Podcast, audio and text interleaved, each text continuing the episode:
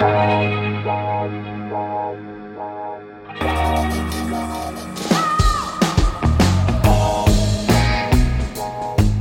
à lire, un podcast de Bernard Poirette.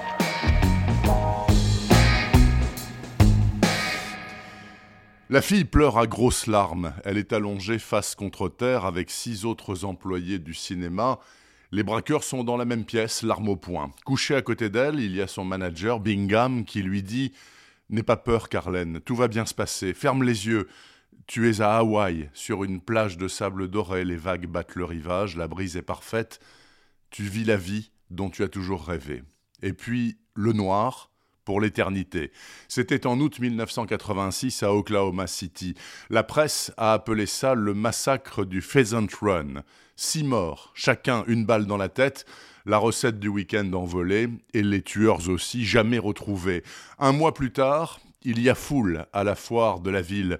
Deux sœurs, la petite Juliana et la grande Geneviève, s'amusent et profitent de l'ambiance et des attractions pas assez excitant pour Geneviève qui part en quête d'un petit rail de coke. Juste cinq minutes, Juliana, ne bouge pas, je reviens. Geneviève disparaît à tout jamais. Octobre 2012, Bingham, seul survivant de la tuerie d'Oklahoma City, s'appelle désormais Wyatt. Il est détective privé à Las Vegas. Il a plusieurs raisons d'être heureux. D'abord, c'est un miraculé, inexplicablement épargné 25 ans auparavant. Ensuite, sa compagne, Laurie, est parfaite, belle, drôle, intelligente, sexy et très bonne cuisinière. Enfin, son boulot lui plaît, pas éreintant, plutôt bien payé, et jusqu'ici pas trop dangereux jusqu'à ce qu'un bon client lui demande comme un service de s'intéresser à l'une de ses parentes, Candace, Candace Kilkenny, une vraie pétroleuse au caractère bien trempé, elle vient d'hériter du Land Run, une salle de concert sur le déclin. Et depuis, elle est, disons, dans les emmerdes. Wyatt est prié de l'en sortir, mais pour ça, il lui faut quitter Vegas et se rendre à Oklahoma City, où il n'a pas remis les pieds depuis un quart de siècle. Ça sera un voyage vers le passé à tout point de vue risqué. Et ce voyage, Wyatt va le faire en compagnie de Juliana, qui elle n'a jamais quitté la ville de son enfance et qui n'a jamais renoncé à comprendre pourquoi sa sœur s'est volatilisée.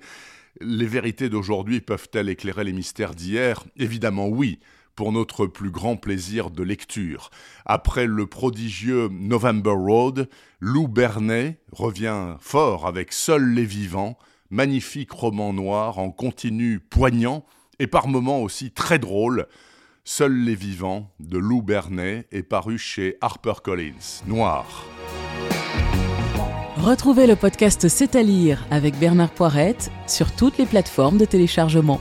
Et rendez-vous sur le site bernardpoirette.fr pour vous abonner à la newsletter et être informé dès qu'un nouvel épisode est publié. Suivez toute l'actualité du podcast C'est à lire sur les pages Facebook et Twitter de Bernard Poirette.